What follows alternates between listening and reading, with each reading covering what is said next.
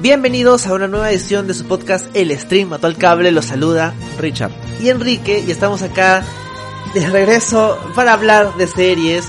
Hay tantas cosas que tenemos actualmente encima que hablar de series se siente raro, pero al mismo tiempo necesario como que para bajar un poco la, tensión del momento que estamos viviendo acá en Perú. Y en parte creo que la serie que vamos a comentar ahora ayuda un poquito, ¿no? Porque es una serie buena y, y, con buen feeling. Pero bueno, ya, ya entraremos después en detalle acerca de, esta serie, ¿no, Richard? Sí, hay tantas cosas que han pasado y van a seguir pasando acá en la realidad del Perú sobre todo. Pero vamos a hablar de una serie que acaba en su tercera y última temporada, una de nuestras series favoritas.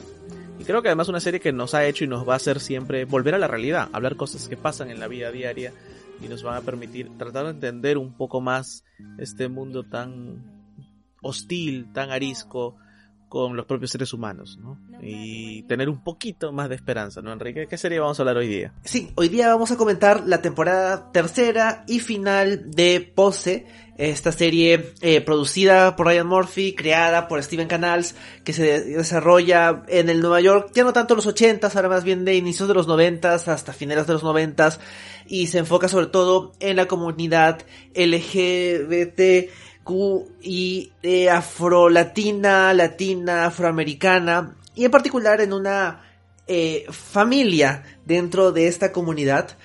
Y es una serie que obviamente en su momento, al momento de, de salir, fue revolucionaria aunque en retrospectiva, o sea, vemos cómo, cómo está la serie ahorita y ves a la primera temporada y es como que la mitad del cast son blanquitos innecesarios. Pero Pose se, se ganó un lugar a través de su primera muy buena temporada, una muy buena segunda temporada. Y lamentablemente el año pasado anunciaron que la temporada tercera iba a ser la última. Eh, no se estrenó obviamente en el 2020 la, la temporada que correspondía sino más bien se atrasó para el 2021, anunció que era la última, lo cual se sentía eh, un poco triste, ¿no? Porque esa es una serie que tal vez daba para, para mucho más, pero bueno, no importa, igual la queríamos comentar, igual queríamos ver cómo terminaba, porque la Pose ha estado siempre en nuestros rankings de lo mejor del año, bueno, siempre en, los dos, en los dos años en los que tuvo temporadas, 2018 y 2019, y obviamente teníamos bastante expectativa de cómo iban a cerrar esta historia, cómo se iban a ir, y qué tanto les afectaba, ¿no? El COVID, esta cancelación, terminación de la serie. Así que bueno, queríamos de todos modos no irnos de, de este, no empezar este mes, este sexto mes del año, sin hablar de Pose, que de hecho su episodio final de dos partes fue este domingo. O sea, este es un podcast súper fresco. Lo has dicho bien, lo has remarcado bien con el episodio final de dos partes, porque creo que acá si hay algo que decir es que más allá que nos guste mm, más o menos una serie, hay algo que tenemos que tomar en cuenta que es el respeto a los creadores y a los guionistas, ¿no? Eh, son las personas finalmente que producen esto. Que sí, que finalmente hay actores y hay estrellas, pero son los showrunners, los guionistas los que empiezan a, eh, a fecundar la idea, ¿no? A originar esta serie de arcos y desarrollo de personajes que luego nos van a encandilar.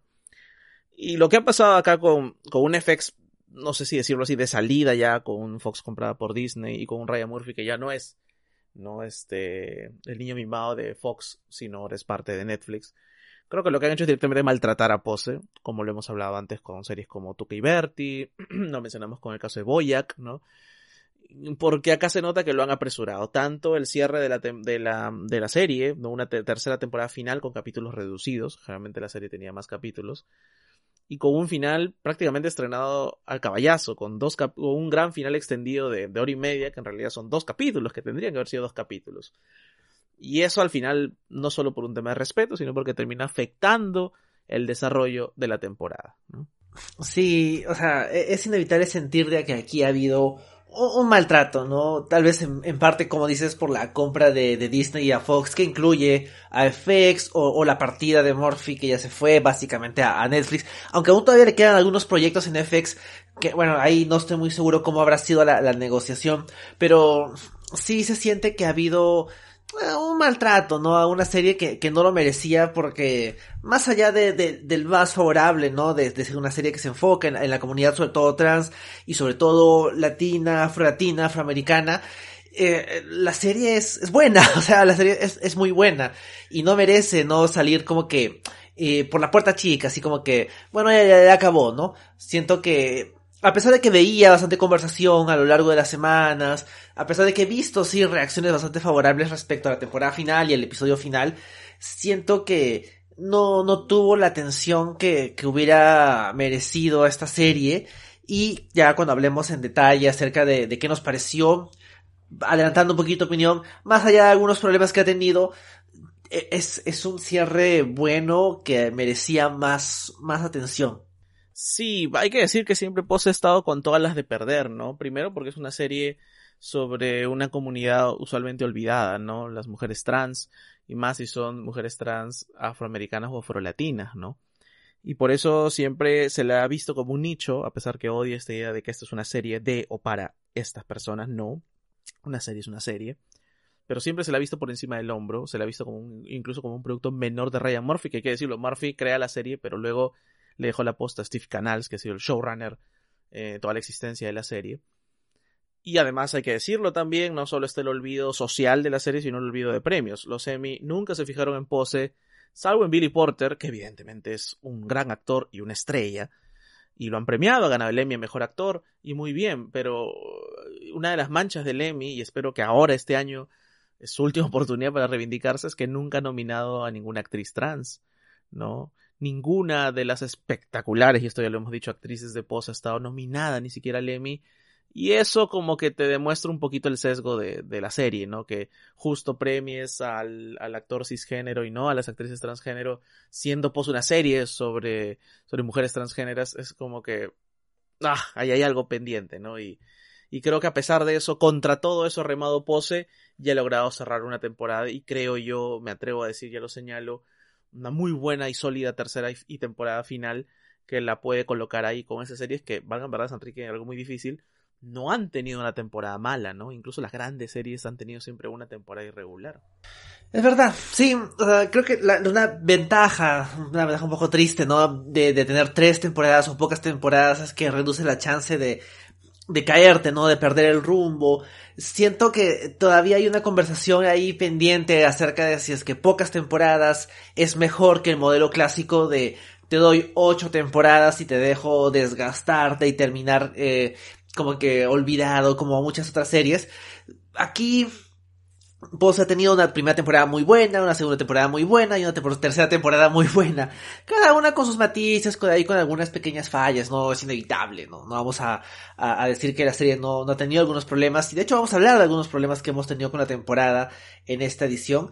Pero, o sea, yo me siento satisfecho y yo también espero que a, a por lo menos a alguna de las dos actrices que creo que suenan más a nivel de actuación en la serie, como MJ Rodríguez y Dominic Jackson, las nominen a algo, ¿no? O sea, MJ Rodríguez por lo menos a, mejor actriz, ¿no? Y Dominic Jackson como, mejor actriz de reparto, porque las dos son muy buenas, y sí, pues a Billy Porter me cae bien, y hace un buen trabajo, de hecho siento que tal vez esta temporada fue un poquito más de, Billy Porter que, que la primera, y más o menos como la segunda, en parte porque quiere aprovechar, ¿no? El, básquet que él mismo genera.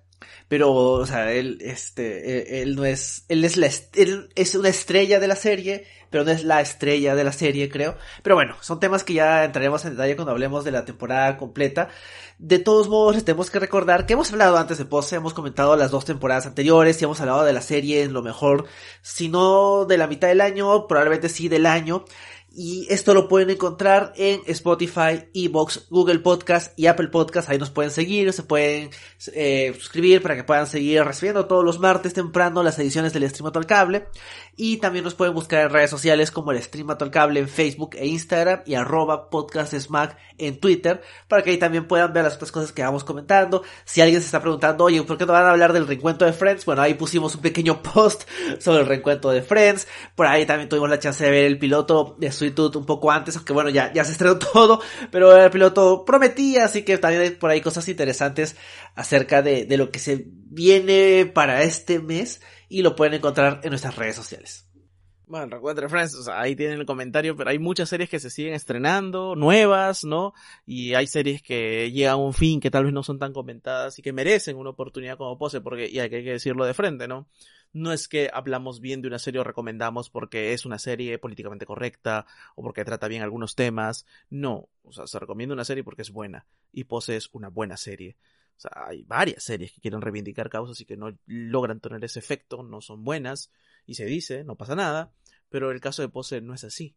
¿No? El caso de Pose sí es una serie reconocida y donde y que nosotros hemos visto y disfrutado a pesar y eso también hay que decirlo Enrique de estar absolutamente alejados no de la, identidad sexual de muchos de los personajes que están en la serie no y acá siempre hacemos nuestro disclaimer no dos hombres heterosexuales hablando de una serie LGTBQI como Pose pero que como hemos dicho al principio no es una serie nicho porque no existe cosa alguna no es una serie y como serie hay que apreciarla y además de que trata muy bien, creo yo, los temas que trata, lo hace de una forma narrativamente súper, súper interesante, ¿no? Siendo además el dramón que a veces es pose, ¿no? Sí, o sea, por, por la naturaleza de la historia que quiere contar eh, Canals y su equipo de, escritores, es una serie que toca temas difíciles, ¿no? Desde la primera temporada. O sea, sientes de que las cosas se van a poner mal a medida que avanzas a, a través de los ochentas, eventualmente llega hasta los noventas, y tampoco es que, que se haya solucionado, ¿no? O sea, creo que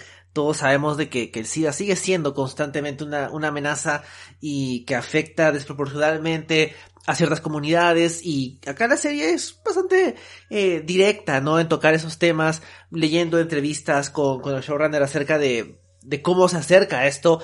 Nos queda claro de que no quiere hacer esto un, un dramón triste, deprimente, quiere también mostrarte la vida, ¿no? La vida en detalles como, no sé, eh, los personajes almorzando, comiendo, tomando un café o haciendo eh, sus competencias en estos balls que vemos en cada episodio o también lidiando con las cosas duras, ¿no? Y con su vida amorosa, su vida profesional y también con, con la enfermedad, ¿no? Entonces, es una serie que es bien completa, o sea, toca todos sus temas bien y además eh, nos ha dejado una, una historia que, a pesar de todos estos temas duros que podemos ver, es genuinamente una historia eh, bonita. O sea, te deja una sensación eh, heartwarming bastante clara, sin ser demasiado azucarada.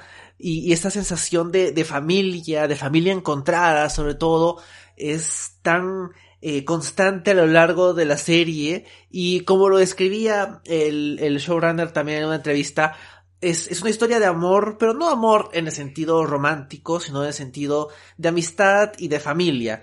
Y esto lo hacen muy bien en esta serie. Sí, o sea, puede sonar raro porque generalmente se asocia este tipo de series a comedias, la cool que acuerdas de Good Place, pero Pose es un happy place. O sea, y acá que no se malentienda de que, oye, ¿cómo vas a poner un Happy Place? Una serie donde estamos viendo los abusos del Estado contra los, los pacientes de SIDA. Pero a lo que me refiero es que el Happy Place como concepto es aquella serie donde te sientes reconfortado porque alguien te abraza, eh, que es muy importante en esta época, además de distanciamiento social.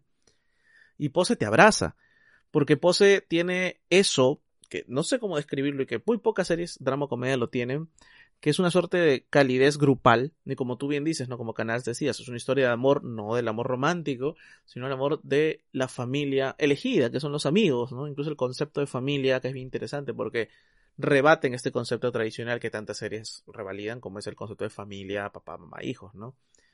Y me parece interesante cómo Pose ha logrado construir eso en tan pocos capítulos. Pose es una serie de 25 capítulos. Y lo ha podido hacer. ¿No? Y creo que desde la primera temporada teníamos clarísimo ese concepto, ¿no? Y, y, es un, y es un logro, ¿no? Y eso es un logro de Steve Canals y su cuarto guionista, ¿no? Acá hay que, o pues tiene muy buenos actores, actrices, pero acá mi principal quitada de sombrero está con un hombre Canals que ha sabido aprender de Murphy, no caer en sus errores o clichés, sus excesos, y llevar a buen puerto una serie muy difícil como Pose, única y por ahora primera en su, en su género, y además rodearse de una serie de guionistas este, que además permiten no solo hablar de que la serie es consecuente detrás y delante de la cámara, ¿no? Tiene varias guionistas y directoras transexuales, sino que te permite decirte, oye, esto, esto de verdad es un statement, ¿no? No es solo una buena serie, sino que además yo políticamente estoy diciendo algo con mi serie y a través de mi serie, con las personas que estamos construyendo las series, ¿no? Y eso es importante, eso es importante en Hollywood donde sí, Ryan Murphy es el niño mimado de Hollywood, y, pero es un, es un hombre homosexual, es un hombre blanco, ¿no? Cisgénero, ¿no? Y Steve Canal no. Steve Canal no es un hombre blanco. ¿no? Our Lady J, Lady Mock, Janet Mock, perdón, o sea, es gente que además hemos visto en otras series, y sobre todo con este tema que hubo con Transparent, donde salen ellas también, y que ahora venga Pose y te reivindique todo eso. Y eso es importante, ¿no? Es importante, pero además es muy bueno, porque luego ves la calidad de la serie y te das cuenta que sí, pues que es muy buena la serie. Sí, es verdad. Y creo que ya para, para entrar, obviamente en detalles y en spoilers, eh, la, temporada final de Pose eh, empieza raro. O sea, de todos modos, aquí yo siento que sí hay una sensación de eh, los planes que ustedes hayan tenido, cancelenlos. Esta temporada es su despedida. Y hagan su despedida. Me imagino que ahí la, la gente de FX fue y les dijo, ¿saben qué? Acá acaba. Y este setup, ¿no? De acabó ya el rol de, de Bianca como madre para, para Damon y, y Ángel y ya ellos se van a hacer su vida por su cuenta y esto le da un nuevo inicio a Bianca como madre, nuevos, nuevas personas, y eso acaba, eso ya no es la trama de esa temporada. Siento que el final de la segunda no se queda anulado, ¿no? Pero lo, lo que ocurrió ya no pesa y acá eh, lo que tenemos es más bien una temporada eh, corta, ¿no? Son solo, bueno, son siete episodios, pero el séptimo es realmente un final en dos partes.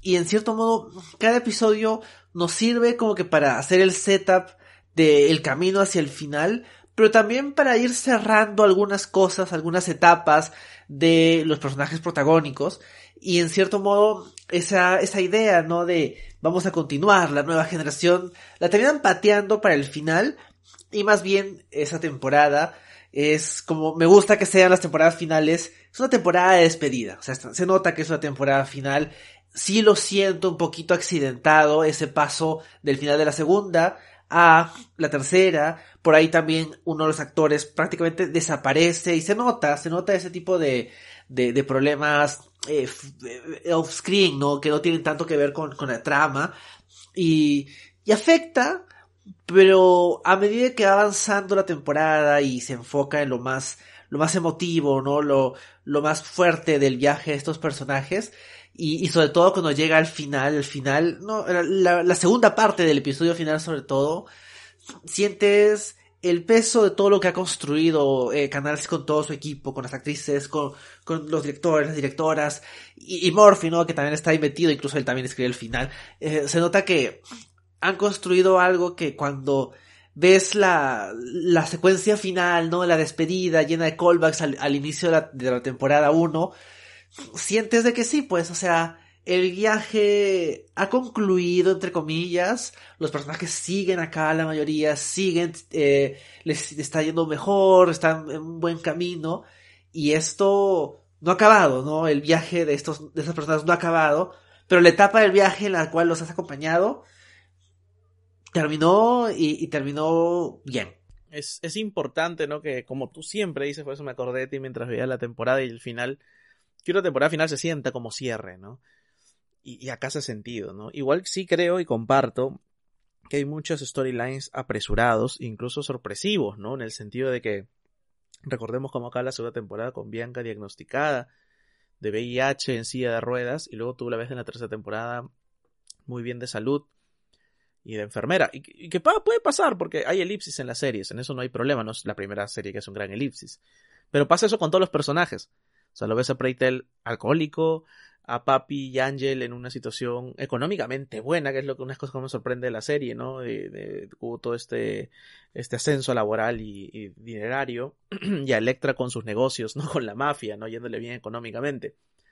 O sea, se nota ahí que Canal se apuró esto y dijo, oye, yo quería algo, no sé, de 4 o 5, y me dicen que esta es la última, entonces adelanto lo que pueda y trato de justificarlo con un par de, diálogos este, expositivos y bueno, se le perdona, ¿no? Yo creo que a veces también esto es subjetivo finalmente, no estamos analizando acá un problema matemático sino una serie de televisión y creo que puedes llegar a perdonar, por así decirlo, estas cositas a pose, porque sí, pues te chocan, dices, oye, ¿de dónde salió esto? ¿No? Yo estaba esperando siempre el capítulo del flashback para que un poco me llenen, ¿no? El puente de lo que pasó pero no sucedió nunca y valga en verdad es, tampoco lo quiero así, ¿no?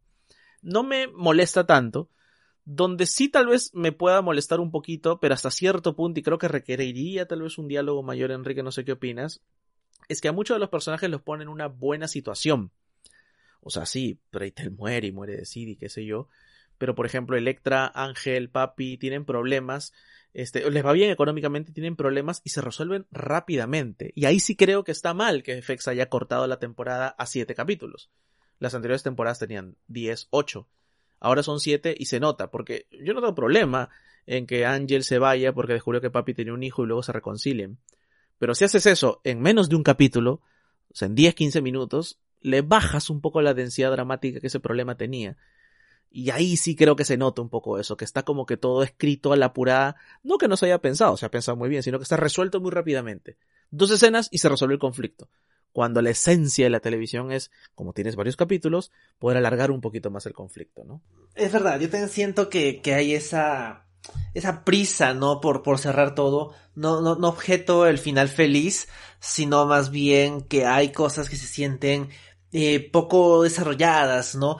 Yo recuerdo que en uno de los episodios que veía, creo que el cuarto salía como que un avance del episodio siguiente, como que tiseando que ya en el quinto algún conflicto iba a pasar. Era como que cada episodio era sobre un grupo de personajes o un personaje y el quinto era el personaje de, eh, el episodio de Ángel, ¿no? Entonces algo malo iba a pasar en su relación, algo malo le iba a pasar a ella y la veías como que reaccionando negativamente. Hay esta secuencia ya en el episodio donde este Electra quiere pagar la boda y papi se pone en modo como que macho latino de como que no, no te metas y luego tiene una conversación y se arregla súper rápido que, que en principio no está mal, de hecho, o sea, me gusta que no sea un problema, pero las resoluciones son tan rápidas que incluso la, la trama de la boda que dura dos episodios y que en general es una buena trama, se siente apurada, ¿no? Se siente como que hay que agregarle drama a esa situación ya. Un, un hijo, ya, ¿cómo, ¿cómo le agregas drama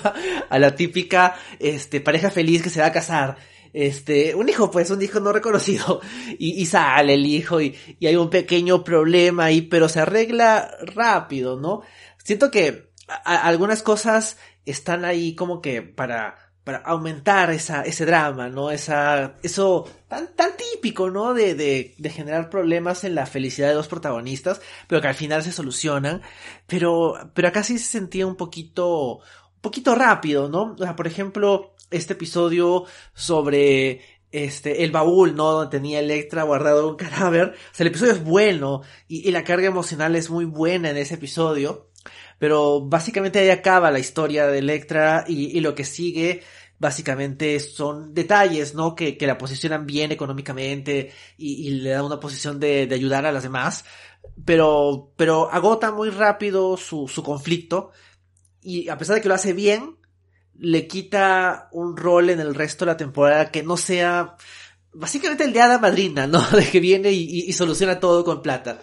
Sí, y ahí hay un tema que yo también, por eso decía, creo que, no sé si seamos las personas para hablar de esto, pero sí hay un tema sobre darle dinero a tus protagonistas. O sea, yo creo que pueden recibir dinero. O sea, personaje A está en la miseria y recibe una herencia, y está. Se puede hacer eso. Pero no sé hasta qué punto podría ser honesto, ¿no? Con lo que quieres contar en la serie. Por ejemplo, Pose me parece una serie muy honesta y que trata muy bien el tema de, del VIH, ¿no? Expone este, tanto el tema del abuso y el olvido estatal, ya hablaremos de eso, como lo que viven en carne propia los personajes, cosa que por ejemplo le hace mucho mejor que It's a Sin, que comentamos de esa serie británica hace unos meses. Pero siento que acá al darle este boost, ¿no? Este, este, este, este empuje económico, siento que puede ser un poquito como que favorecer a tus personajes, ¿no? Y perder esa perspectiva que Pose había tratado en dos temporadas, ¿no?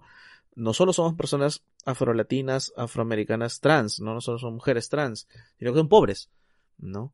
O sea, ser una persona transgénero es distinto a que tengas plata que no lo tengas. O sea, eso hay que decirlo, ¿no? No, este, no es, porque muchas de estas causas se enraizan en defender a gente que tiene plata o que es blanca, ¿no? Es caucásica. Y creo que acá Pose, al darle mucho poder económico a estos personajes, o sea, literalmente al final tienen una escena tipo Sex and the City, o sea, siento que puede haber perdido algo ahí. O sea, ya no es solo un problema de que narrativamente tal vez no está ganado, sino que esta, esta escena de, esta, storyline, de ponértelos con, con facilidad económica, con holgura económica, siento que podría un poquito traicionar lo que habían construido, que no era una serie miserabilista, y eso está muy bien, pero que es una serie que lidiaba justamente con los problemas de no tener dinero, ¿no? Y claro, acá ahora es como que literalmente con el negocio con los italianos se sacaron la tinca, ¿no? Y, como tú dices, ¿no? Te reducen el papel de algunos personajes al ser básicamente un ATM. Es, es raro, yo también siento que es como que para darle eh, facilidades, ¿no? Darle una, una vida mucho más tranquila a tus personajes, eh, suena feo, ¿no? Pero una de las formas es darles plata, ¿no? O por lo menos darles la seguridad financiera. Y, claro, o sea, es, es genial, ¿no? Que, que Electra tiene este gesto de invitar a todas sus amigas y decirles que a cada una se puede ir a, a, la boda con el vestido de bodas que siempre han querido. Y para eso necesitas que tus personajes tengan plata, porque si no, es más difícil de hacer, pero también se siente un poco fácil, ¿no? Que Electra contacte a unos mafiosos que no solo son como que súper buena gente, eh, súper honestos con ella y, y la, la, incluso hasta respetan lo, lo, lo eh, cruel que puede ser. Que bueno, eso puede tener sentido, pero, o sea, todo sale tan, tan bien que se siente un poquito armado para llegar al final y me recordaba un poco a, a, Hollywood, que es una serie también, bueno, una serie de Murphy, ya un poquito el más metido directamente en la serie, que también recibió bastantes críticas a, a lo fácil que, que todo salía bien, ¿no? Al final, creo que eh, el peor destino de unos personajes es como que no ganó el Oscar al que estaba nominado, pero todo lo demás genial. Y en parte, yo entiendo más o menos que las dos series apuntan a lo mismo, ¿no? Vamos a darle un, final feliz, a darle esas situaciones que en la realidad no son tan así. A, en el caso de, de Hollywood es un poquito más variado, ¿no? Porque es un tema, este, de eh, sexo, de sexualidad, de, de género, de, de raza. Y aquí es más bien un, un, tema más específico, ¿no? A, a las protagonistas, ¿no? Que son mujeres trans. Y en ambos casos trata de apuntar a, a este, como decías hace un rato, Happy Place, casi casi no, no muy real, pero la, la desventaja que tiene Pose ahí es de que Hollywood parte de esta idea eh, exagerada y obviamente ficticia, ¿no? De imagínate si el Hollywood de los 40 hubiera sido un lugar bonito y en cambio Pose carga con dos temporadas e incluso esta misma reales y, crudas y, duras, ¿no? O sea, contrastas lo, amigables que son eh, lo, los mafiosos italianos con lo dura que es la conversación de Electra con su madre, tanto en el flashback como, bueno, en, los distintos eventos de flashbacks, y, y lo contrastas y, y se siente hasta como que de, de series distintas, ¿no? Una más Happy Place estilo Hollywood y otra más real y yo creo que en general Pose hace un buen balance de ambas cosas, pero siento que esta temporada tal vez se le fue un poquito. Sí, o sea, que no se malentienda, no es que una mujer trans como Electra no puede tener bonanza económica, la puede tener, eh, no solo la merece, sino que tiene el talento, porque si algo nos ha demostrado esta serie es que Electra es el personaje más inteligente de la serie, y personaje favorito, debo decirlo. Pero claro, es como que tan poco screen time tuviste que te faltó desarrollar las vicisitudes del negocio. Por ejemplo, The Deuce, que es una serie que a mí no me termina de gustar de, David Simon y con los problemas que tiene la perspectiva de Simon en el siglo XXI, bueno, en el 2021, pues el siglo XXI es de Aware, este, sí te mostraba un poquito los toma y dacas del negocio de la prostitución, por ejemplo.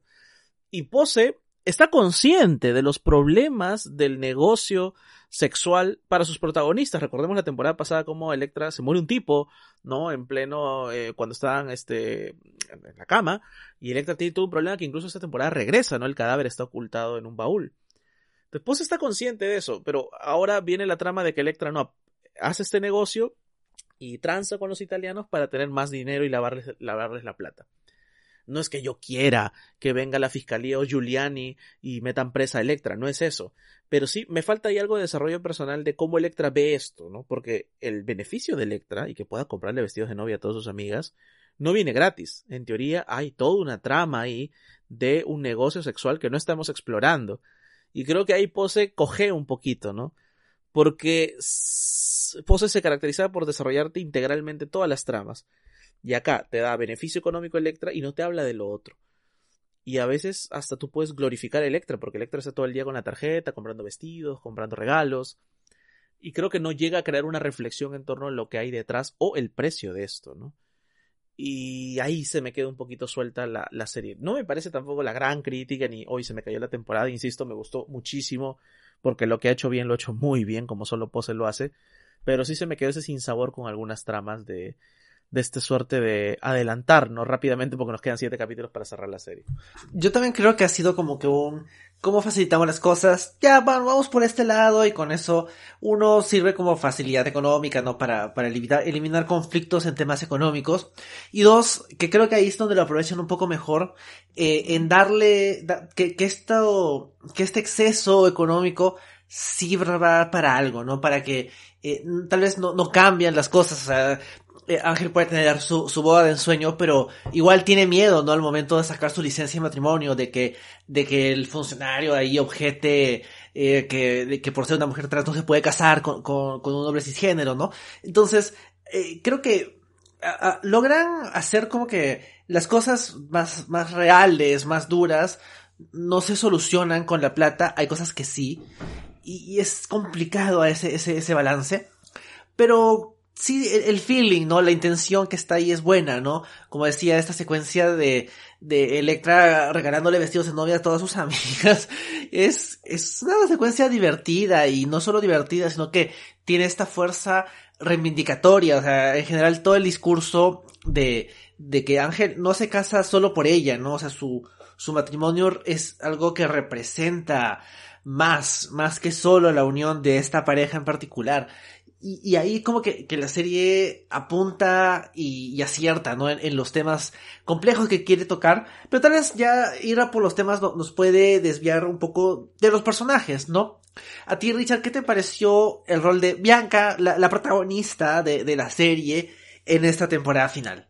Pues es que ahí mi, mi opinión va a ser siempre parcializada porque MJ Rodríguez es una mujer magnética, dulce, talentosísima, me parece una gran actriz, me parece la mejor actriz de, de todo el cast, ¿no? O sea, como elenco de actores. Y creo que todo lo que hace lo hace bien, ¿no? Y, y acá tiene este doble rol, ¿no? De sí, es Bianca, es la madre sufrida, ¿no? Y sufre por sus hijos y por las adicciones y por la muerte de su amigo. Pero acá también algo hicieron, hicieron algo muy chévere, que también creo que con más capítulos hubiera salido mejor, que es la Bianca profesional. ¿No? La Bianca que estuvo en la primera línea. Y eso Canal se lo ha dicho en una entrevista. Yo quería contar el final de Pose así, porque no solo estamos hablando de las personas LGTBQ que murieron por el SIDA, estamos hablando de personas LGTBQ que estuvieron ahí, fajándosela como enfermeras, ¿no? Como personas que experimentaban con las drogas, como activistas, ¿no? Peleándose con los policías, tratando de meter en esta escena muy fuerte los cadáveres o las cenizas de los fallecidos en los edificios públicos como una señal del olvido del Estado. Y ahí está muy bien. O sea, creo que ahí me gana mucho Bianca con este rol no solo de ma madre, ahora abuela, sino con este rol de me voy a comprar el pleito, ¿no? Y que luego se lo contagie a Preitel y a toda su familia, ¿no? Y eso está muy bien. O sea, me, me gustó muchísimo esa suerte de arco final, madurez, no de Bianca, y además, no voy a decirlo también yo, no sé si lo hice en Hollywood, pero qué buen añadido que es Jeremy Pope, que no solo es un tipo muy guapo, sino que es un tipo harto talentoso y hace muy dulce una relación que la vemos recién ahorita, y que es súper arriesgado meter una relación con tu protagonista en la última temporada, pero te ganan desde el minuto uno, ¿no? Es verdad, yo también creo que eh, el arco de Bianca como ese otro rol, ¿no? De vamos a darle el, el rol no solo de, de, madre que cuida a los demás, sino literalmente su trabajo, que sea cuidar a los demás a través de su, de su rol, primero como, como personal, no dentro del hospital y ya luego hacia el final de la temporada ya como enfermera. Y me parece que la idea está muy bien. Sí siento, como dices, que ahí faltó tal vez un poquito.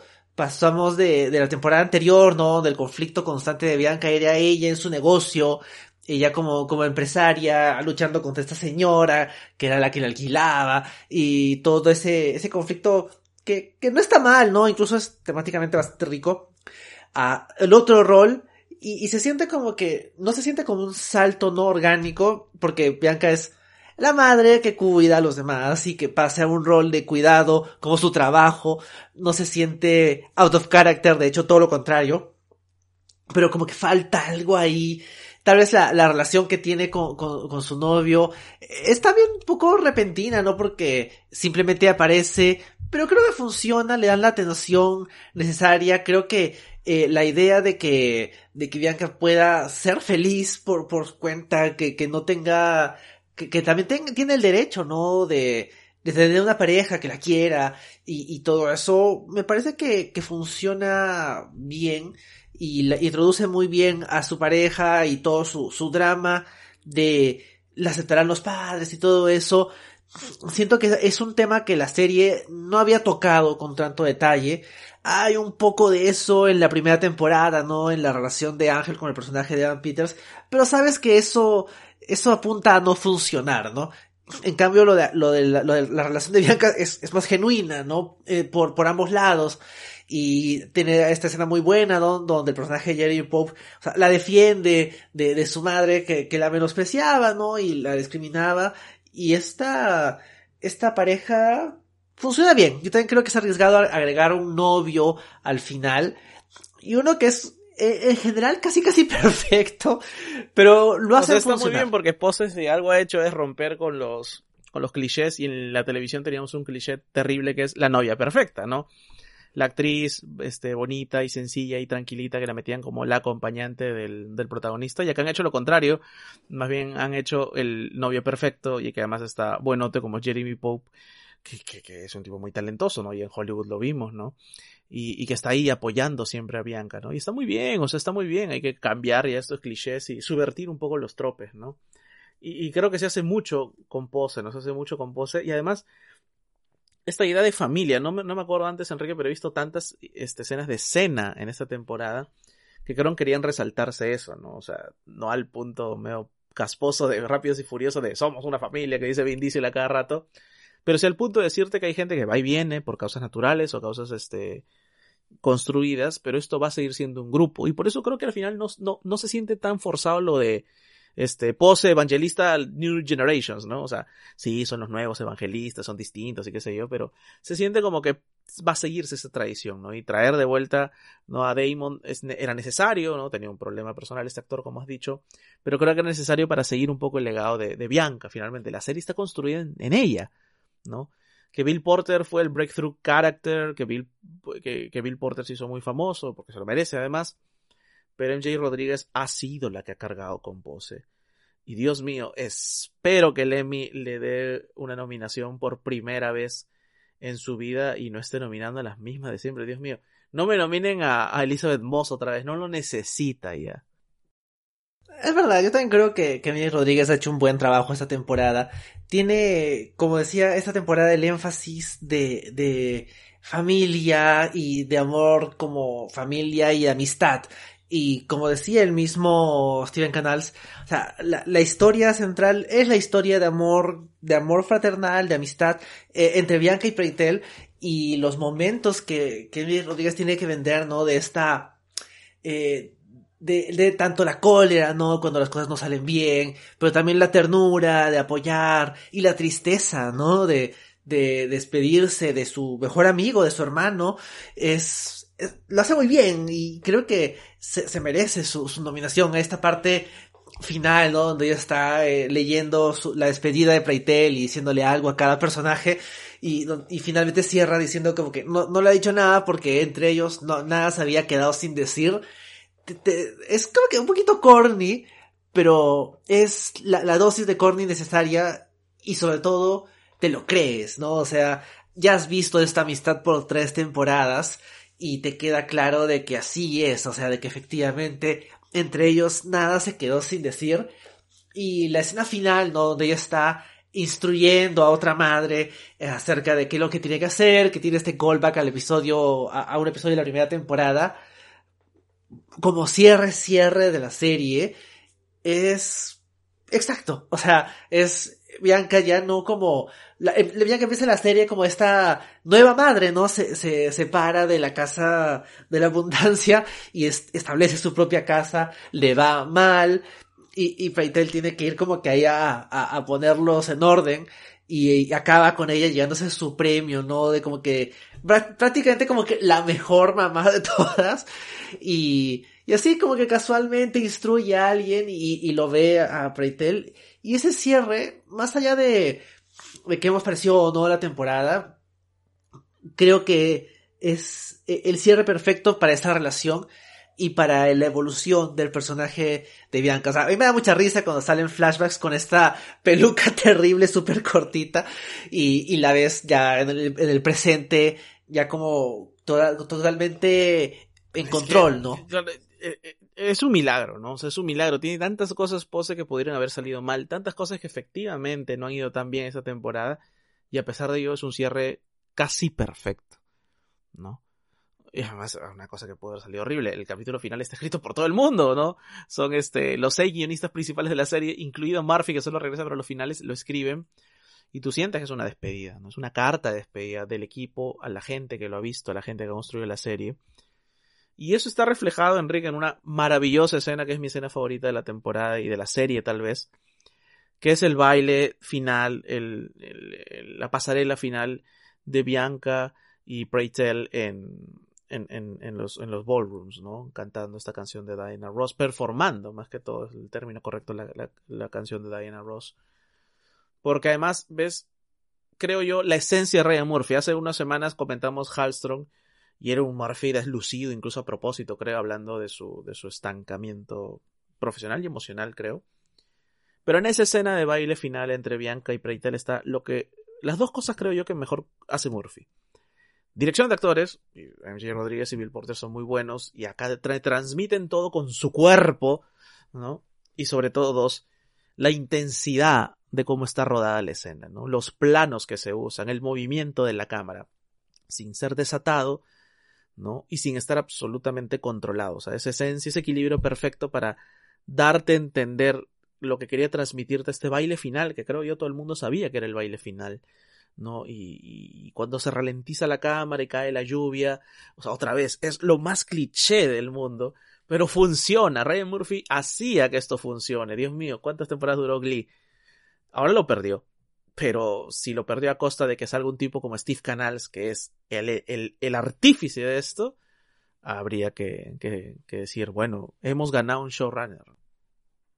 Sí, o sea, yo justo estaba viendo qué poner para la música del inicio final del episodio. Y voy a poner esta, esta la canción de Diana Ross que, que en la que actúan, ¿no? Eh, Preitel y, Bianca, que es el, la despedida, ¿no? Genuina, como dices, saben que es su último baile juntos.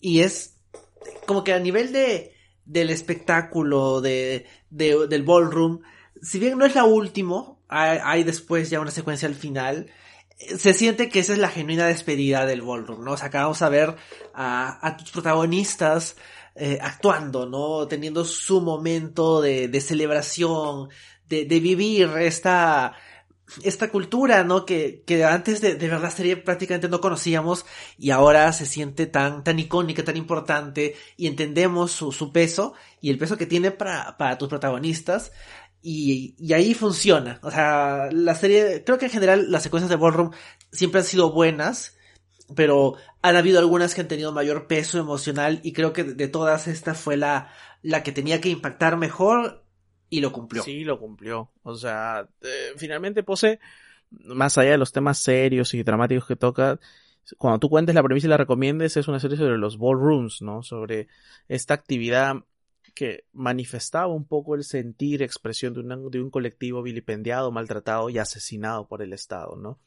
Y te transmite esa sensación, o sea, no sé, yo no, al menos yo no he estado nunca en un ballroom, este, no, no sé lo que efectivamente se puede transmitir ahí, pero esa sensación de liberación y de, y de fuerza, porque si algo me quedo con ellos es la fuerza que se demuestra en cada uno de los bailes, ¿no? te lo transmite muy bien la serie. Lo hace, lo he hecho siempre, porque siempre hay una serie de Ballroom en cada capítulo. Y acá en esta última temporada se ha sentido con mayor fuerza aún, ¿no? ¿no? Ese contraste además que había entre generaciones. Y por eso también creo que es importante esta, esta trama de Pray Tell. Porque ya no solo vemos ahí abiertamente los efectos del VIH, SIDA, sino vemos también otro tema interesante de la serie, que es el choque generacional, ¿no? Claro, obviamente Tell es un poquito mayor que el resto del cast y creo que así como, eh, eh, como lo hemos mencionado, si no me equivoco, cuando hablamos en It's a Thing, hay también un tema generacional, ¿no? De, de, de las personas LGTB mayores y cómo guían a otros un poco menores. En el caso, obviamente, de Preitel y Bianca, es más evidente porque es la relación central, creo, de, de la serie un poco distinto, ¿no? En, su mecánica con, con, Ricky, que es más bien la, pareja de Preitel. Por ahí leía algunos comentarios de canales acerca de cómo básicamente Preitel se sacrifica, ¿no? Es algo que él eh, renuncia a seguir viviendo para asegurarse que, que la siguiente generación continúe porque finalmente, o sea, solo entre ellos pueden contar, ¿no? O sea, el, el Estado, el resto de la sociedad civil, eh, las empresas, a nadie, nadie los va a ayudar más que ellos mismos y eso es lo que representa, ¿no? En cierto modo el sacrificio de Preditel y creo que, si bien el tema de su relación con Ricky sí me pareció un poquito, mm, no sé, en la segunda temporada, aquí esta idea, como decíamos, generacional, ¿no? De cómo él se sacrifica y se asegura que Ricky siga y como eventualmente Ricky es el, el, heredero, ¿no? De la familia evangelista. Yo siento que ahí tal vez más hubiera tenido sentido como trama que fuera Damon, pero obviamente no, no estaba disponible el actor. Pero que, que haya alguien que continúe el legado de la familia gracias a ese sacrificio. Es, es como funciona la serie, ¿no? Es esta idea de cómo es, es una, una gran familia, una gran comunidad y, que entre ellos mismos se aseguran su, continuidad, ¿no? Su continua supervivencia a pesar de todo. Claro, por esta idea que decía al principio, es una serie de amor, no necesariamente de pareja, que acá entre Prater y Ricky obviamente no funcionó, sino de familia, ¿no? Y cómo transmites justamente los aprendizajes de tu familia, ¿no? Cómo, cómo transmites, ¿no? Lo, lo que has podido aprender con, con la edad, con el tiempo y con la pérdida, ¿no? Siendo Ricky el que encuentra a Preitel muerto, luego siendo el heredero de la casa evangelista y de Luke, un poco de Preitel, o sea, eso es bastante importante, ¿no? Bastante importante rescatar, siendo él el que lleva el cuadro de Preitel en la marcha, este, por la, las omisiones del Estado con el VIH, es bastante importante, ¿no? Creo que ahí la serie sí reivindica todo esto de que sí, la relación entre Ricky y Preitel había sido tratada un poquito ligeramente, creo, para lo que impactaba, ¿no? Siendo él un hombre de 51 años y Ricky un chivolo pero creo que luego le dan una vuelta a eso, ¿no? Y las escenas de Preitel, ¿no? Finales con Ricky son bastante simbólicas, porque están este, exentas de un romanticismo que sería no propio de la serie, y sí están recubiertas de una fortaleza espiritual, que a veces es tan difícil de transmitir, ¿no? ¿no? Ese, ese nexo más allá de la relación sexual y más allá de la relación romántica, que las series viven por eso, el cine y las series viven para transmitir de eso, pero acá no, acá se trasciende ese plano para darte esta relación sincera, ¿no? Y humana entre estas dos personas que llevan consigo un legado, ¿no? Sí, sí, en general creo que la, la, trama de, de a lo largo de la temporada, ya para pasar a hablar de él, sí se siente tal vez como una de las cuestiones más centrales, porque obviamente un personaje principal teniendo una recaída, tanto a nivel anímico, a nivel de, de alcohol, a nivel de su enfermedad. Es, es complejo, ¿no? Y sientes de que esto puede terminar mal. Y al final la serie como que te da un momento de esperanza, ¿no? O sea, Pretel no va a morir. Ha, ha, logrado tomar este eh, medicamentos experimentales que le van a dar una chance. Y luego muere y sientes que todo ese viaje que has visto a lo largo de la temporada, ¿no? De él lidiando con el alcohol, eh, eventualmente preocupándose porque uno de sus amigos podría también estar muriendo, su complicada relación con Ricky, su amistad con Bianca, eventualmente el episodio que es su episodio, ¿no? Donde regresa a su, a su pueblo y habla con su mamá, con su, con su crush de infancia, sientes de que eh, acá hay algo central, ¿no? Y, cuando finalmente Pretel muere, obviamente sientes el, peso, ¿no? De, de, que se va un personaje icónico, significativo para la serie. Y no, como ya decía, no, no es que no hubo un sacrificio en vano, pero más allá de eso, sientes su partida, ¿no? Y claro, hay este momento de, de, de, alegría, ¿no? En su último baile con Bianca, hay varios momentos de, de homenaje, sobre todo al final final, pero es, es uno de los personajes principales y sientes que genuinamente para, para él esa temporada es final. Y la serie te lo recuerda constantemente. ¿Y a ti qué te pareció ese rol, Richard? Billy Porter es una estrella, ¿no? O sea, es una estrella de las pasarelas, de la red carpet, como le dicen, ahora va a ser de nada madrina. Eh, el tipo se lo ha ganado además porque tiene mucho talento, o sea, ya ganó el Emmy, tiene el Tony. O sea, no hay nada que se le pueda criticar, ¿no? Sí siento que se le dado un protagonista, protagonismo mayor, como si fuera el hombre principal de la serie, el, personaje principal. Pero él lo aguanta bien. O sea, en una trama súper cliché como Estoy muriendo de VIH, que lo hemos visto, como decíamos en el podcast It's a en mil series y películas, Bill Porter te aguanta todo eso. Creo que hacen el camino interesante para ello. Tienen su mini moonlight, ¿no? Yo pensaba ese mini moonlight cuando va con, a reencontrarse con el pastor en su pueblo natal. No hay nada fuera de lo que tú no podrías esperar de eso. Tú sabes que el pastor le va a prometer irse con él y tú sabes que el pastor no va a llegar a la estación de bus para irse con él. O sea, tú sabes todo lo que va a pasar y a pesar de eso, creo que el trabajo de Billy Porter te, te permite a ti disfrutar de verdad de un hombre que, que no era nada de eso, ¿no?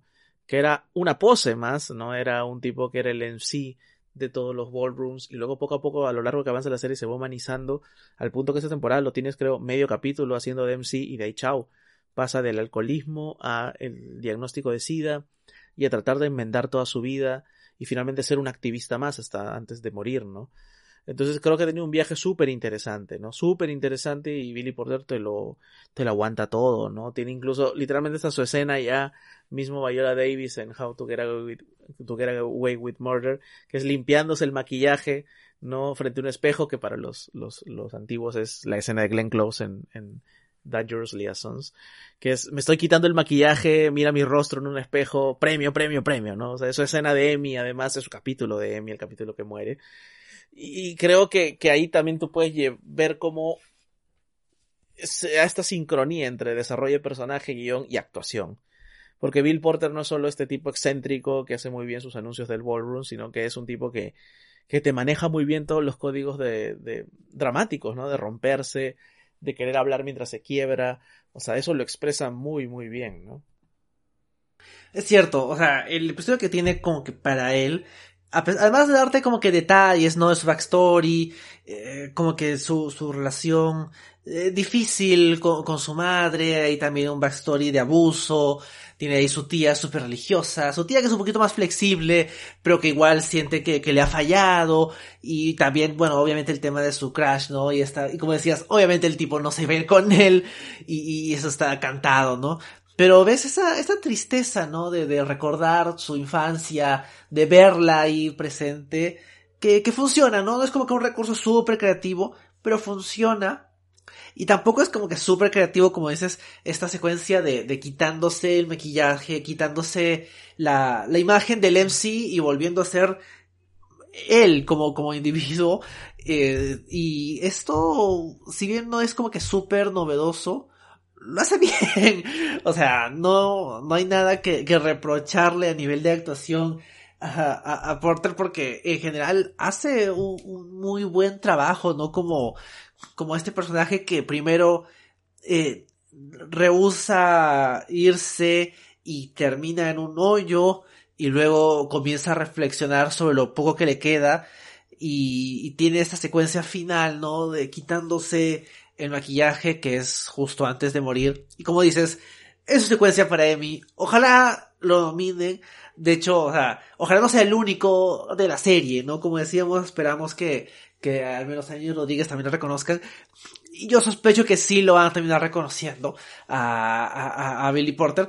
Pero o sea, sí, pues a veces está cólera que sea el único que lo reconocen, pero bueno, sí, pues se lo ve. No, está muy bien el tío, porque además es un artista 360, como decía Paquita Salas, canta, canta hermoso, y lo hace muy emotivamente, además, en un vozarrón, súper sentimental. Entonces creo que está bien ganado todos los, los, los halagos que se le puede hacer. O sea, perdemos el tiempo halagando a Billy Porter y ojalá lo vuelvan a nominar al Emmy porque de verdad es, se luce, ¿no? Se luce y, y creo que está acompañado además de un equipo eso me parece tan completa la serie. Un equipo que resalta esas cualidades, ¿no? Cómo está rodada las escenas donde él es el protagonista de la serie, ¿no? Esos primeros planos no es solo actuación, es también saber dónde colocar la cámara, ¿no? O ese plano muy bonito, ¿no? Que es cuando él, este, llega a su casa, ¿no? Y se quita el maquillaje y luego como que basta el cuarto, ¿no? Con su bata, todo como si estuviera flotando, ¿no? Es, es bastante, bastante espectacular, ¿no? Los planos que él tiene cuando recibe la, el diagnóstico, ¿no? O sea, algo que Pose hace muy bien, que me gusta mucho, que es ir, adelantar y retroceder la cámara en momentos específicos y creo que ahí te está acentuando justamente cómo están estos personajes este, tan hundidos en las noticias que les pueden estar dando, ¿no? Y claro, que finalmente eso es lo que me parece que hace mejor la serie, no te edulcora. No es una serie, no es un Happy Place con, no sé, Parks and Recreation, ¿no? Sí, familia, familia, familia salimos de esta. No. La vida es dura, la gente se muere, ¿no? Este, te peleas con tu familia. Y eso, pocas series te lo dan. Es verdad, es verdad. Y tal vez para ya, hasta algo que haya algo más que decir acerca de Preytel, creo que podríamos pasar a hablar acerca de Electra, ¿no? El personaje de Dominic Jackson que es... Claro, eh, eh, también ha tenido un viaje interesante, ¿no? De, de la villana en la primera temporada a ser una especie de mentora un poco mala de, de, de Blanca. Y al final, como decía hace un rato, ¿no? Es como que la hada madrina del, del equipo, pero que en el camino no pierde lo que es ella, ¿no? O sea, siempre Electra es ella, con todo lo, lo que eso implica, este personaje duro, larger than life, que sientes que tiene una vulnerabilidad que no deja ver, pero que sí le hemos llegado a, a ver, y que creo que en este, en esta temporada aprovecharon para darle su episodio, ¿no? Darle un poquito de su, de su backstory y, y mostrarte que, que, aunque no siempre fue la Electra que, que conocemos, siempre ha tenido algo de eso. De esa, de esa actitud que la hace. Claro, Electra es la, la Vegeta de la serie, ¿no? O la Piccolo, si quieres llamarla. Más, más creo que calza con Vegeta, ¿no? Clásico personaje malo, villanesco, era la mala la primera temporada porque no solo estaba puesta así, sino que tenía malas actitudes, y luego poco a poco va encontrando el punto medio, sin dejar de ser ese personaje eh, altanero, ¿no? Y, fuerte que se necesita hacerlo, porque creo que la serie te explica muy bien por qué Electra es así. Y acá te dan un capítulo muy interesante, que es su flashback, y ver su relación con su madre, y ver su relación con, con, sus, con sus compañeras en el inicio, ver cómo saca ella con su fortaleza su casa de la abundancia de la nada prácticamente, y cómo se le tiene que parar. Si le tiene que parar el macho a los mafiosos, lo va a hacer. O sea, todo está justificado y como Bill Porter, Dominic Jackson lo hace muy bien, todo. O sea, tiene una capacidad enorme de dar monólogos, por ejemplo, o de dar one-liners y ser la más graciosa del cast, ¿no? Y como repito nuevamente, la, la, la mejor, parece la mejor actriz del cast, ¿no? O sea, es como que todos, todo el mundo está muy bien en esa serie, todo el mundo, pero Electra es como que te ofrece esa cuota de maldad ¿no? Y de dureza necesaria. Y verla al final, reconocida como la gran abuela, con el estilo particular que ella tiene, muy elegante, ¿no? En ese ballroom, y ella dar este premio a Bianca es como que ese encuentro final, ¿no? Esa, esa sororidad final que creo que la serie quiere transmitirte está muy bien ganada, ¿no? Sí, yo también creo que esa, como dices, esa sororidad es algo que les ha costado, no ha sido fácil, pero tampoco se siente como que, bueno, ya pues se hicieron amigas y ya, ¿no? O sea, cuesta y, y Electra mete en problemas a Blanca y Blanca siempre es como que la voz de la razón. Uh, me gusta que en este episodio flashback eh, sabes de que Blanca va a actuar como que de, de buenita, ¿no? De tratar de, de, hacer que se ponga en buenos términos con su mamá. Sabes que no va a funcionar, pero o sea, los personajes están bien construidos porque, y, y sabes hacia dónde van y actúan bien y, y, entiendes más o menos esa dinámica, entiendes por qué eh, Blanca, aunque Electra nunca lo va a admitir, ¿no? Pero es, es su favorita, ¿no? Es la, la que le hace la discusión, la que no está de acuerdo con ella, y es una especie de, de, de, de Pepe Grillo de conciencia que, que la fastidia, pero que al final de cuentas cuando la necesita va a estar ahí, ¿no?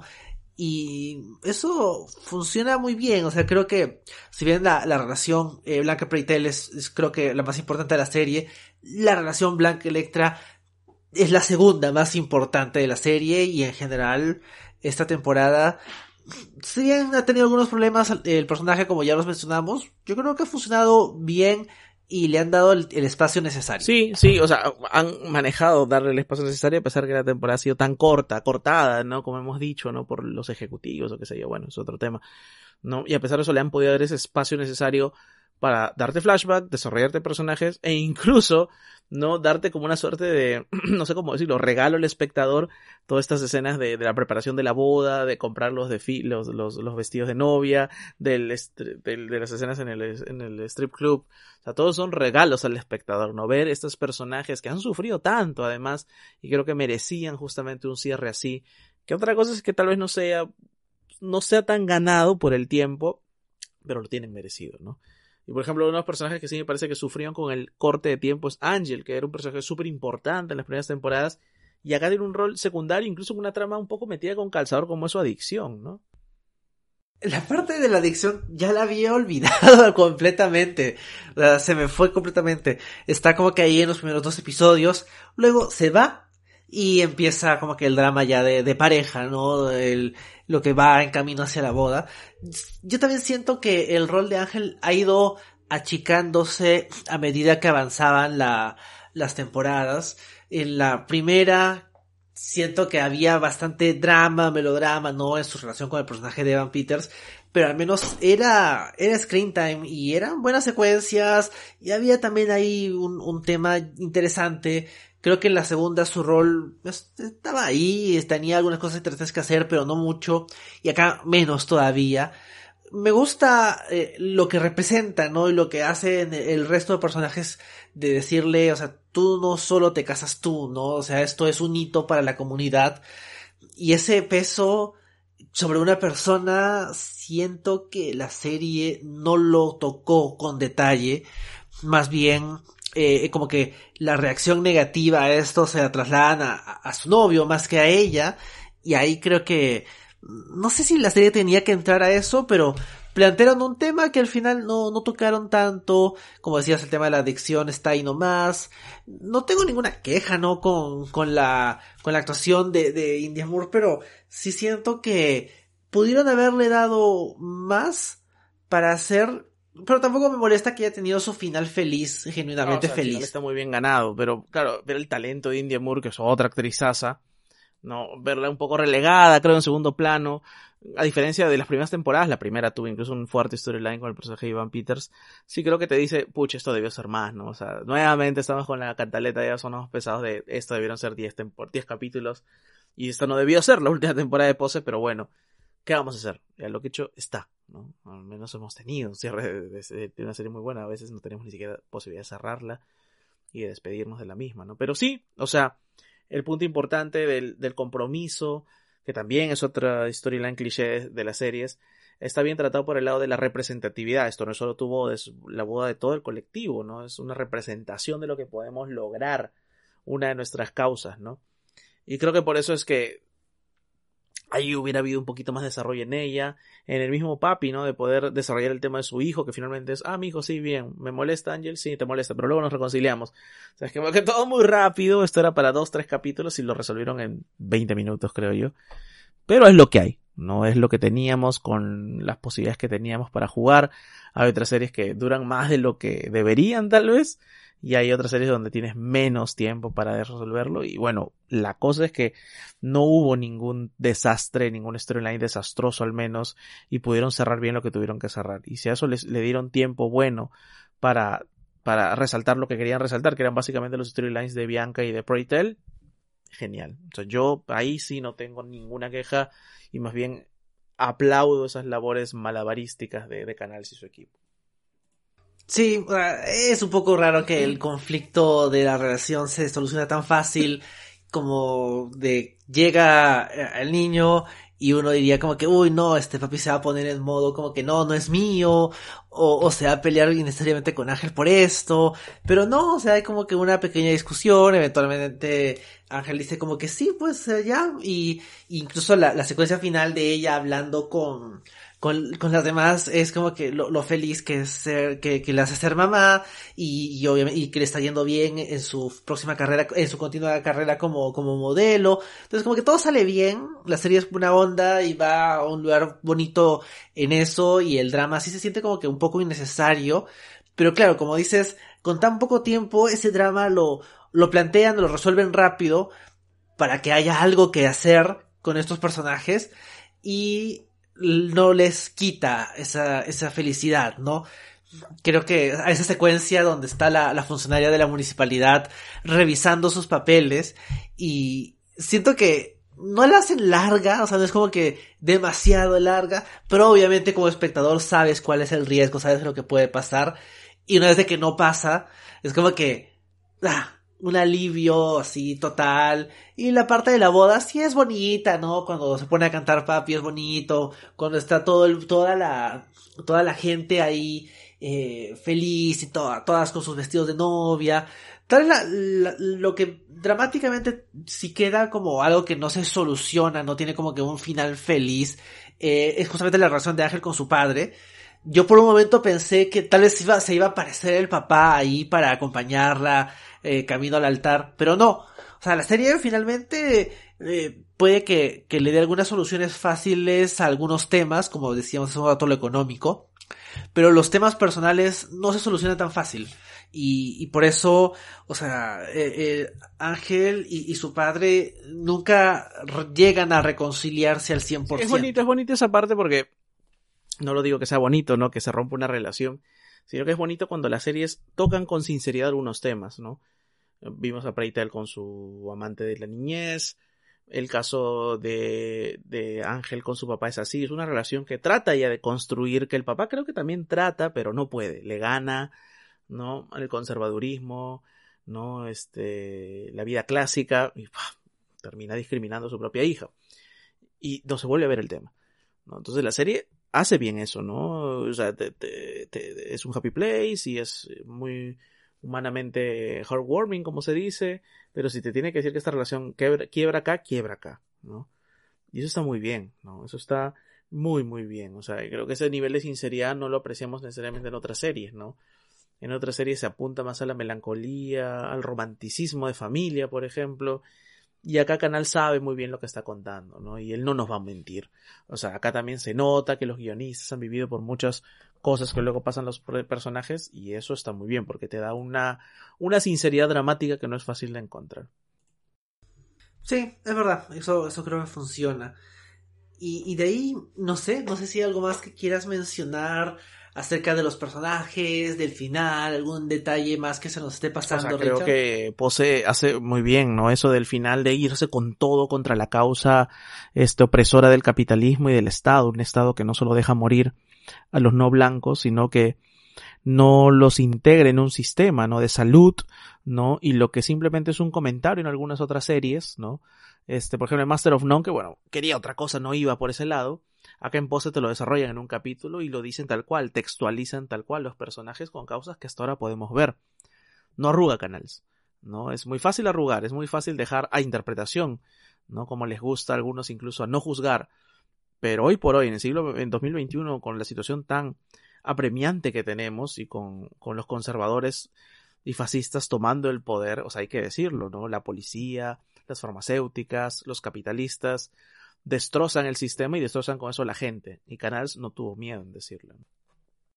Sí, o sea, la serie no, no es que va a tener un episodio acerca de cómo funciona el sistema de las farmacéuticas, pero es clara en decírtelo, ¿no? O sea, los personajes necesitan, y, y ni siquiera es que se está inventando cosas, o sea, estas cosas pasaron, ¿no? Esto es real no, no hubo tal vez eh, una protesta así afuera de la casa del alcalde de Nueva York, pero sí hubieron incidentes así, de, hay, hay bastantes carteles icónicos, ¿no? De si es que, si es que muero no me entierren, simplemente boten mi cadáver afuera del centro de control de enfermedades. O sea, esto no se lo ha inventado Canals, pero lo retrata en la serie, así como hizo la temporada pasada, ¿no? En esta protesta en la Catedral de Nueva York, que, que esa sí está un poco más basada en la realidad, pero en general el, contexto social está ahí.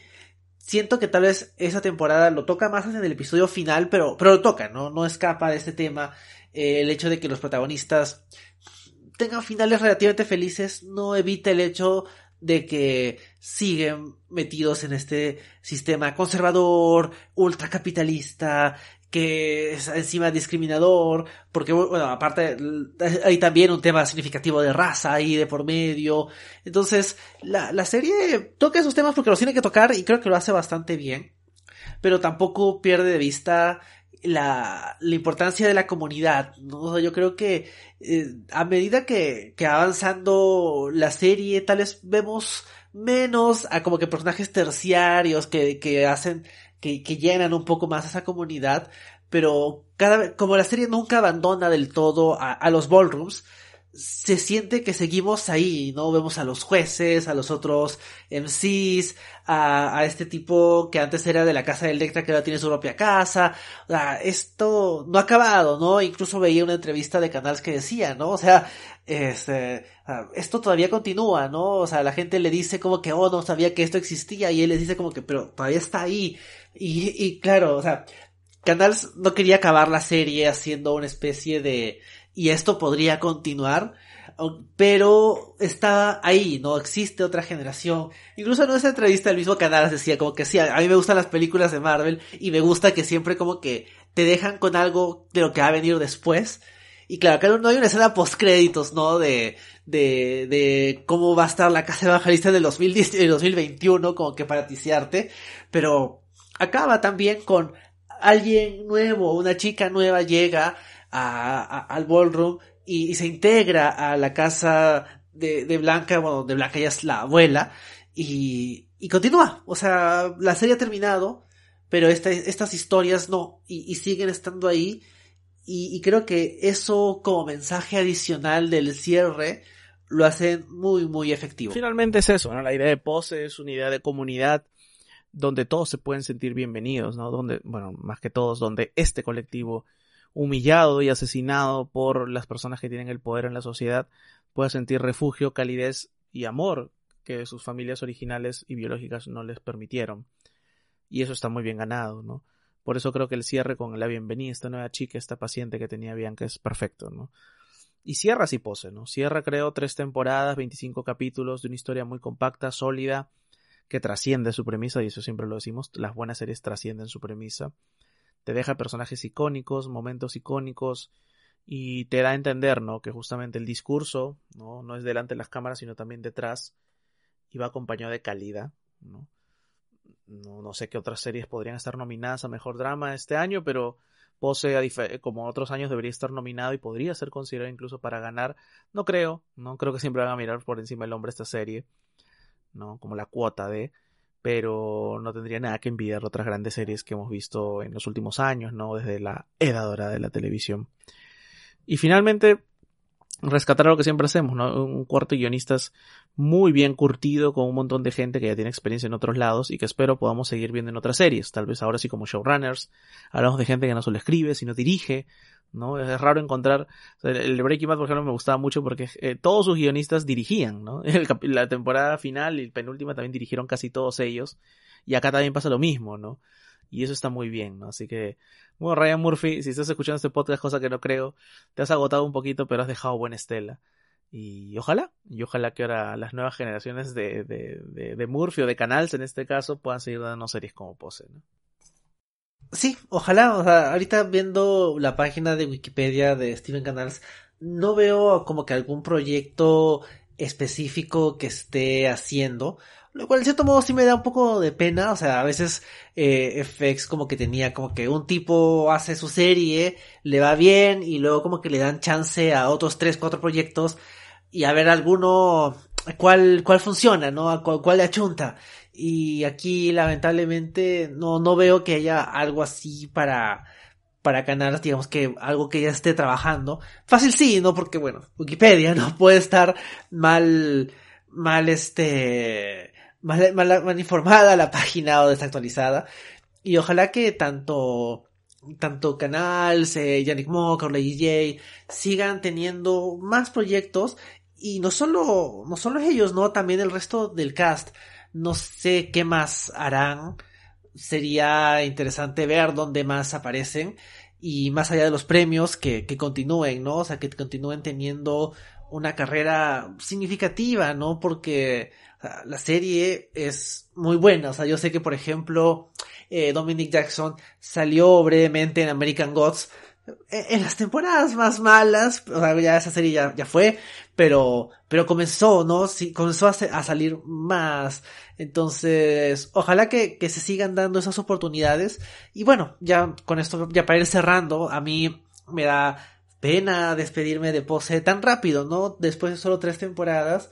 Pero me da mucha alegría esta serie, o sea, me parece que como, como serie, como una historia que no conocía hace tres años, hace cuatro años, y que ahora he visto y, y me ha gustado tanto, me ha enseñado mucho, y que creo que es finalmente lo más importante de una, de una serie, ¿no? Darte esta, uh, no solo entretenerte, no solo eh, darte el, el rato de entretenimiento mientras la ves, sino que te quedes con algo extra, y creo que Pose lo ha logrado, y me ha dejado con una sensación de, de tristeza y a la vez de alegría de haber disfrutado estas tres temporadas. Sí, creo que despedirse una serie no es fácil, porque primero lo más probable es que lo arruinen, casi todos los finales de serie son malos, ¿no? Este, sí se rescata algunos que están geniales en el panteón de los finales de series, pero el aterrizaje es muy, muy difícil. Así que sí es bueno, como el final de Pose, que creo que es muy bueno es una despedida más sencilla, ¿no? Es una despedida sabiendo de que se fue con tres temporadas de muy buen nivel. Y sabes tú, porque creo que lo sabemos, Enrique, que esta serie va a ser redescubierta en el futuro. Ahora está en Netflix, al menos acá en Latinoamérica las dos primeras temporadas están en Netflix. Y es una serie que no muchos la ven cuando sale, pero luego va poco a poco ganando en el boca a boca esta recomendación, más allá del colectivo este, LGTBQI, ¿no? Es una serie que trasciende al colectivo y puede recomendarse a cualquier persona, ¿no? Para que la vea, la disfrute, porque es una serie muy bien contada, muy bien actuada, muy bien dirigida, muy bien escrita, ¿no? Y creo yo que te permite además tener algo que a veces a uno no, le, no, no tiene, le cuesta, que es la empatía, ¿no? Los audiovisuales te permiten, ¿no? Tener este, este acercamiento a mundos que tal vez tú no conocerías nunca, ¿no? Un ballroom, no es algo, es un espacio del cual estamos absolutamente alejados acá, no sé si en el Perú hay, eso sería una buena pregunta por hacer y a ver si nuestros oyentes lo pueden responder y, compartirnos alguna experiencia. Pero transportarte esos ballrooms en los 80 en Estados Unidos, ¿no? Este, en medio de la pobreza y de los fascistas como Giuliani o Reagan, eso era algo que todavía has escuchado, tal vez. Pero vivirlo, meterte ese mundo es muy especial, ¿no? Y Pose te supo meter esos mundos ¿no? Y acompañarte en este viaje donde hay momentos buenos y malos, ¿no? Hay luchas que todavía siguen, ¿no? Como decían, ¿no? O sea, la, la, vacuna del COVID la encontramos en menos de un año y la vacuna del SIDA no. Y esta pandemia tiene más de 30 años con nosotros. Entonces, creo que es importante que reflexionemos sobre esas cosas, sobre el mundo tan desigual que el propio sistema genera. Eso lo tengo claro.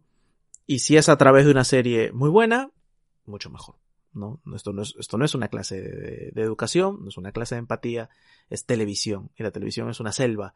Y en esa selva Pose, a pesar que nadie la ve y nunca le van a dar el Emmy Mejor Drama, ha destacado y puede vivir por sí mismo. ¿no? Y está a la altura de las mejores series ¿no? que, nos, que podemos disfrutar hoy por hoy en la televisión. Sí, exacto. Y creo que con esta reflexión terminamos nuestro comentario sobre Pose. Nos despedimos de esta serie y también nos despedimos de ustedes y de esta edición del podcast. Eh, como siempre, pueden encontrar al Streamator Cable en Facebook e Instagram como al Streamator Cable y en Twitter como arroba podcast smack. Y nos pueden encontrar también en Spotify, Evox, Google Podcast y Apple Podcast. Así que pueden buscar las ediciones anteriores del podcast y todo lo que vayamos a comentar más adelante. Eso ha sido todo por esta edición. Obviamente estaremos de regreso la próxima semana. Eh, son tiempos complicados, son tiempos súper estresantes y llenos de ansiedad, pero mientras tanto hay cosas que ver, hay series que nos pueden no solo distraer del momento, ¿no? sino también darnos algo extra. Así que bueno, eh, esta es una de ellas. Si con todo este comentario de hora y media casi no los hemos convencido, bueno, en fin, pero esperamos de que, que puedan seguir viendo Vamos a seguir viendo series y nos vemos la siguiente semana, a seguir comentándolas, vean series y resistan de medio a todo. Hasta la próxima. Chao.